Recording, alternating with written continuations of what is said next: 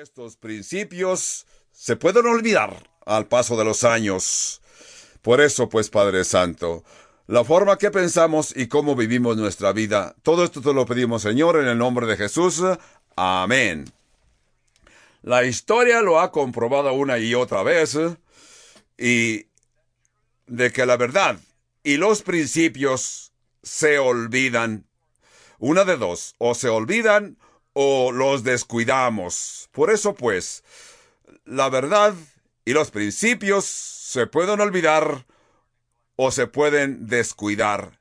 Esto sucede al paso del tiempo poco a poco, porque sucede en las instituciones que comienzan bien, pero al paso del tiempo, por descuido, cambian. Veamos la Universidad de Harvard en Boston.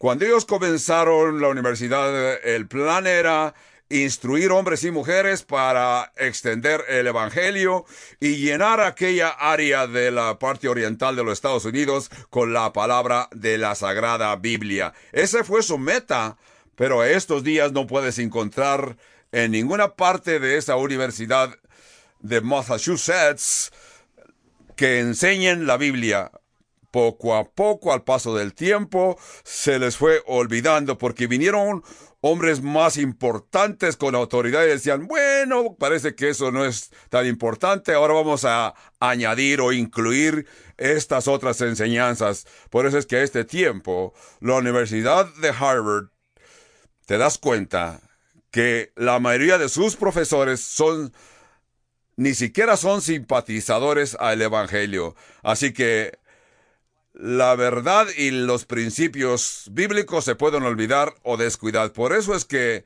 yo recuerdo a mi propio papá que me decía y me repetía las cosas una y otra vez, una y otra vez. Y luego volvía a decir, hoy te lo voy a repetir otra vez.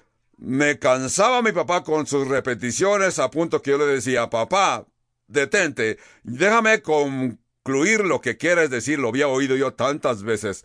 Pero como yo respetaba a mi papá, me aguanté. Pero muchos años después que mi papá ya no existe, aún recuerdo con toda claridad lo que él me enseñó.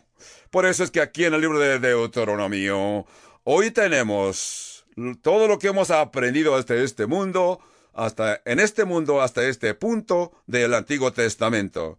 Ya que Moisés escribió Génesis, Éxodo, Levíticos, Números, y ahora estamos en Deuteronomio. Son dos palabras griegas que surgen de la Septuagésima y el griego. Duras y en el sonido número uno, namias la. Así que traduciendo esas palabras quiere decir la segunda ley en el libro de Deuteronomio. Así que la segunda oportunidad que Moisés tiene para escribir la ley, esto no quiere decir que es una repetición de la ley, no es una repetición de la ley.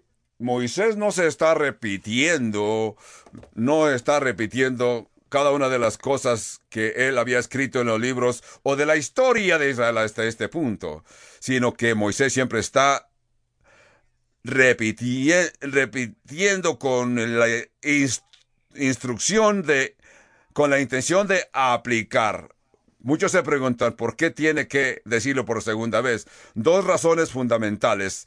La generación original, toda la generación ya murió, excepto Josué, Caleb y Moisés. Aparte de esos tres, todos los demás que salieron de Egipto ya todos quedaron muertos en el desierto.